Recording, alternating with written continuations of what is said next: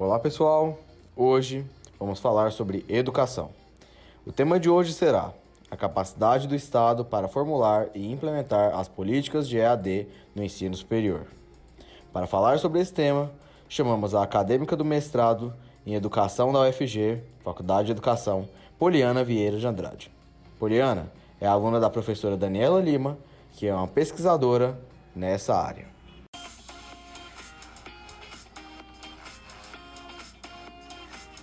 Então, sobre a capacidade do Estado para formular e implementar as políticas públicas de AD no ensino superior, apresentamos as contribuições de Lima 2013 por meio de sua tese de doutorado que versa sobre essa temática. De acordo com Lima, há uma interface entre as abordagens teóricas de capacidades do Estado e do institucionalismo. Essa interface pode ser percebida a partir de dois conceitos sobre as capacidades do Estado. O primeiro é trazido por Keijer, Hansen e Thompson, 2002, que define capacidade do Estado como a capacidade de formular e implementar as políticas e estratégias para atingir objetivos econômicos e sociais. Um segundo conceito é tratado por Keff, 2004, em que a capacidade do Estado refere-se à capacidade de uma sociedade para alcançar resultados distintos, que não teriam sido alcançados sem conscientes decisões políticas e desenvolvimento institucional. Para melhor entender essa temática, Lima 2013 ressalta o conceito de Estado trabalhado por Souza, que define como o Estado é um ente abstrato, ele se materializa por meio de instituições, que são o executivo, legislativo, judiciário, as forças militares, os governos subnacionais e a, e a administração pública. Todas essas instituições vão materializar e arbitrar esses conflitos e tensões que são levados para o Estado. Para tanto, Lima ressalta e considera que a política de AD é uma capacidade específica ao configurar-se em uma área política de desenvolvimento rápido e complexidade técnica exposta a orientações internacionais e com fortes interesses por parte das instituições privadas. Nesse sentido, podemos analisar a capacidade do Estado de formular e implementar a política de AD observando a capacidade das instituições de inovar e se adaptar rapidamente a um ambiente alterado, quando as velhas políticas fracassam, ou seja, verificar em que medida as políticas de EAD mandaram e quais foram as mudanças ocorridas no ambiente nacional e internacional, que colocam a EAD como alternativa de oferta para suas demandas. A capacidade dos governos para impor perdas quando necessário, discutindo as políticas de reforma e adaptação ao analisar a trajetória da política de EAD a capacidade do Estado de definir e sustentar prioridades em EAD, coordenando as ações entre os diversos atores envolvidos, a criação de mecanismos pelos órgãos centrais e colegiados do Estado para garantir a efetiva execução dos programas previstos para EAD, a comparação dos entraves que os diferentes órgãos centrais e colegiados dos governos enfrentam para alcançar os resultados previstos pela legislação e políticas públicas da área de EAD. Assim, Acredita-se que essas reflexões e considerações são importantes e necessárias no sentido de colaborar para futuros encaminhamentos e formação de novas agendas para a EAD.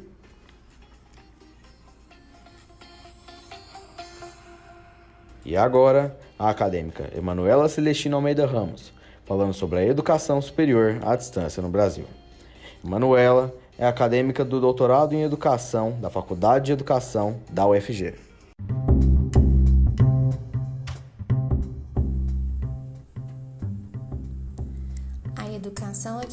Superior no Brasil, na forma como ela é ofertada atualmente, é fruto das ações governamentais e privadas com vistas à implementação, expansão e democratização da educação ao longo de algumas décadas. Hoje falaremos dos possíveis motivos de crescimento das últimas quatro décadas, a partir dos anos de 1978 até o ano de 2018. Em 1978, por exemplo, tivemos aí a primeira difusão da EAD a partir do telecurso segundo grau, criado pela Fundação Roberto Marinho em parceria com a Fundação Padre Anchieta. Em 1979, tínhamos cursos de extensão pela UNB em parceria com a Universidade Aberta da Inglaterra, utilizando-se de jornais e revistas. No ano de 1983, por exemplo, utilizava-se o rádio pelo, por meio da SINRED, Sistema Nacional de Radiofusão, e Educa... Radiofusão Educativa. Em 1985, com o fim da ditadura, o Ministério da Educação e Cultura criou algumas medidas de destaque, como por exemplo a criação do Instituto Nacional de Educação de Pesquisas Educacionais, como o INEP, e o SEAD, Coordenadoria de Educação à Distância. Essas foram ações que mereceram destaque para que houvesse discussões da educação à distância. A partir desse momento, o audiovisual, por exemplo, ganhou destaque como recurso didático metodológico. Em 1996, houve então a criação da LDB e a criação também da Secretaria de Educação à Distância. A modalidade então tornou-se lei e passou a ter força, expandindo-se também a partir da internet no ano de 1994. Em 1997, tivemos aí o programa ProInfo, que teve como objetivo difundir o uso pedagógico das tecnologias de informação nas escolas da rede pública de todo o país. O ProInfo capacitou professores multiplicadores especialistas em informática educativa. Tivemos aí também os NTEs, Núcleos de Tecnologias Educacionais, e tivemos também computadores nas escolas. Foi um grande grande projeto conhecido nacionalmente. Em 2001, o PNE trouxe a educação à distância como estratégia de democratização, sobretudo às instituições de ensino superior. A partir do Plano Nacional de Educação de 2001, tivemos inúmeras ações incentivando a educação à distância no país. Cursos, por exemplo, como Progestão, Pró-Infantil, Pró-Letramento, escolas de gestores, fizeram com que a democratização ao acesso à educação à distância acontecesse. No ano de 2005, com o decreto número 5622, houve a regulamentação do artigo 80 da LDB, o que impulsionou de maneira efetiva a EAD no país, passando a ocupar lugar de destaque nas políticas públicas educacionais e passando a ser objeto de interesse das instituições privadas. No ano de 2006, então, tivemos o decreto número 5800, que criou a UAB política pública em vigor até os dias atuais que objetivou a expansão da educação superior em todo o país. O ano de 2007 traz aí o Sistema de Escola Técnica Aberta do Brasil, a ETEC, que teve o objetivo de ofertar cursos técnicos à distância previstos na Regulamentação Nacional da Educação Profissional e Tecnológica, sendo que no ano de 2011 essa responsabilidade é distribuída entre o Sistema S de Aprendizagem e os Institutos Federais de Educação, Ciência e Tecnologia, transformando os ETECs em Rede ETEC, agregando ainda rede rede o programa Pronatec. Em 2009, vem o PARFOR, Plano Nacional de Formação de Professores da Educação Básica, implantado pela CAPES. De 2010 a 2013, a OAB passa então a fornecer mestrados profissionais na área de matemática, letras e física. O ano de 2014 traz então a aprovação do PNE, com a expansão de vagas propostas pela Meta 12 nas redes federais de ensino profissional, científico e tecnológica. Entretanto, os fomentos vinculados e ligados ao AB passam a ser reduzidos, comprometendo as metas do próprio PNE. E em 2017, temos aí o decreto número 9057, que define que as instituições de ensino superior podem ampliar suas vagas na graduação e pós-graduação à distância sem a exigência do credenciamento de prévia oferta de ensino presencial, novidade para a área, né? E além da oferta para o ensino médio e ensino profissional a nível médio. Assim, apesar dos avanços apresentados, a EAD ainda sofre com uma regulamentação frágil, com a falta de critérios de qualidade e de insuficiência de mecanismos de regulação e de controles estatais, o que vem dificultando a sua institucionalização. Todas essas questões precisam ser amplamente difundidas e discutidas para que possamos ter nos próximos 40 anos uma educação à distância forte e consolidada.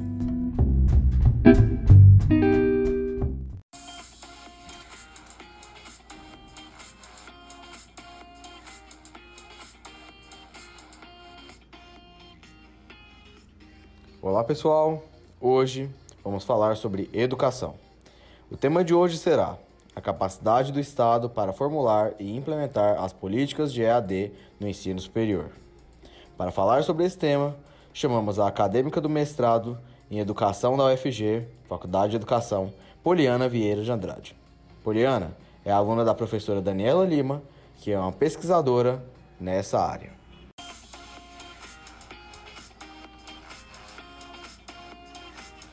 Então, sobre a capacidade do Estado para formular e implementar as políticas públicas de AD no ensino superior, apresentamos as contribuições de Lima 2013 por meio de sua tese de doutorado que versa sobre essa temática. De acordo com Lima, há uma interface entre as abordagens teóricas de capacidades do Estado e do institucionalismo. Essa interface pode ser percebida a partir de dois conceitos sobre as capacidades do Estado. O primeiro é trazido por Keijer, Hansen e Thompson, 2002, que definem capacidade do Estado como a capacidade de formular e implementar as políticas e estratégias para atingir objetivos econômicos e sociais. Um segundo conceito é tratado por Keff, 2004, em que a capacidade do Estado refere-se à capacidade de uma sociedade para alcançar resultados distintos, que não teriam sido alcançados sem conscientes decisões políticas e desenvolvimento institucional. Para melhor entender essa temática, Lima 2013 ressalta o conceito de Estado trabalhado por Souza, que define como o Estado é um ente abstrato, ele se materializa por meio de instituições, que são o executivo, o legislativo, o judiciário, as forças militares, os governos subnacionais e a, administração pública. Todas essas instituições vão materializar e arbitrar esses conflitos e tensões que são levados para o Estado. Para tanto, Lima ressalta e considera que a política de AD é uma capacidade específica ao configurar-se em uma área política de desenvolvimento rápido e complexidade técnica exposta a orientações internacionais e com fortes interesses por parte das instituições privadas. Nesse sentido, podemos analisar a capacidade do Estado de formular e implementar a política de AD observando a capacidade das instituições de inovar e se adaptar rapidamente a um ambiente alterado, quando as velhas políticas fracassam, ou seja, verificar em que medida as políticas de EAD mandaram e quais foram as mudanças ocorridas no ambiente nacional e internacional, que colocam a EAD como alternativa de oferta para suas demandas. A capacidade dos governos para impor perdas quando necessário, discutindo as políticas de reforma e adaptação ao analisar a trajetória da política de EAD a capacidade do Estado de definir e sustentar prioridades em EAD, coordenando as ações entre os diversos atores envolvidos, a criação de mecanismos pelos órgãos centrais e colegiados do Estado para garantir a efetiva execução dos programas previstos para EAD, a comparação dos entraves que os diferentes órgãos centrais e colegiados dos governos enfrentam para alcançar os resultados previstos pela legislação e políticas públicas da área de EAD. Assim, Acredita-se que essas reflexões e considerações são importantes e necessárias no sentido de colaborar para futuros encaminhamentos e formação de novas agendas para a EAD.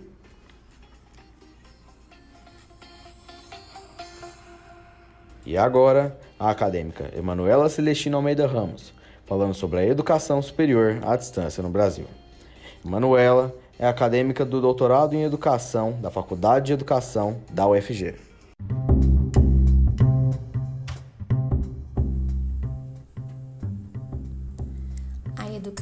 Distância superior no Brasil, na forma como ela é ofertada atualmente, é fruto das ações governamentais e privadas com vistas à implementação, expansão e democratização da educação ao longo de algumas décadas.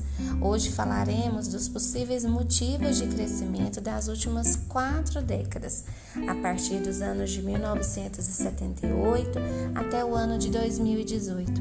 Em 1978, por exemplo, tivemos aí a primeira difusão da EAD a partir do telecurso segundo grau, criado pela Fundação Roberto Marinho em parceria com a Fundação Padre Anchieta. Em 1979, tínhamos cursos de extensão pela UNB em parceria com a Universidade Aberta da Inglaterra, utilizando-se de jornais e revistas. No ano de 1983, por exemplo, utilizava-se o rádio pelo, por meio da SINRED, Sistema Nacional de Radiofusão e Educa... Radiofusão Educativa. Em 1985, com o fim da ditadura, o Ministério da Educação e Cultura criou algumas medidas de destaque como por exemplo a criação do Instituto Nacional de Educação de Pesquisas Educacionais, como o INEP, e o SEAD, Coordenadoria de Educação à Distância. Essas foram ações que mereceram destaque para que houvesse discussões da educação à distância. Partir desse momento, o audiovisual, por exemplo, ganhou destaque como recurso didático metodológico. Em 1996, houve então a criação da LDB e a criação também da Secretaria de Educação à Distância. A modalidade então tornou-se lei e passou a ter força, expandindo-se também a partir da internet no ano de 1994. Em 1997, tivemos aí o programa ProInfo, que teve como objetivo difundir o uso pedagógico das tecnologias de informação nas escolas da rede pública de todo o país. O ProInfo capacitou professores multiplicadores especialistas em informática educativa. Tivemos aí também os NTEs, Núcleos de Tecnologias Educacionais, e tivemos também computadores nas escolas. Foi um grande projeto conhecido nacionalmente. Em 2001, o PNE trouxe a educação à distância como estratégia de democratização, sobretudo às instituições de ensino superior. A partir do Plano Nacional de Educação de 2001, tivemos inúmeras ações incentivando a educação à distância no país. Cursos, por exemplo, como Progestão, Pró-Infantil, Pró-Letramento, escolas de gestores, fizeram com que a democratização ao acesso à educação à distância acontecesse. No ano de 2005, com o decreto número 5622, houve a regulamentação do artigo 80 da LDB, o que impulsionou de maneira efetiva a EAD no país, passando a ocupar lugar de destaque nas políticas públicas educacionais e passando a ser objeto de interesse das instituições privadas.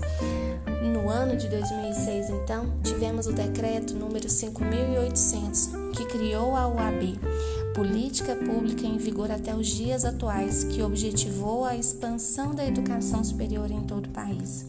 O ano de 2007 traz aí o Sistema de Escola Técnica Aberta do Brasil, a ETEC, que teve o objetivo de ofertar cursos técnicos à distância previstos na Regulamentação Nacional da Educação Profissional e Tecnológica, sendo que no ano de 2011 essa responsabilidade é distribuída entre o Sistema S de Aprendizagem e os Institutos Federais de Educação, Ciência e Tecnologia, transformando os ETECs em Rede ETEC, agregando ainda a rede rede o programa Pronatec.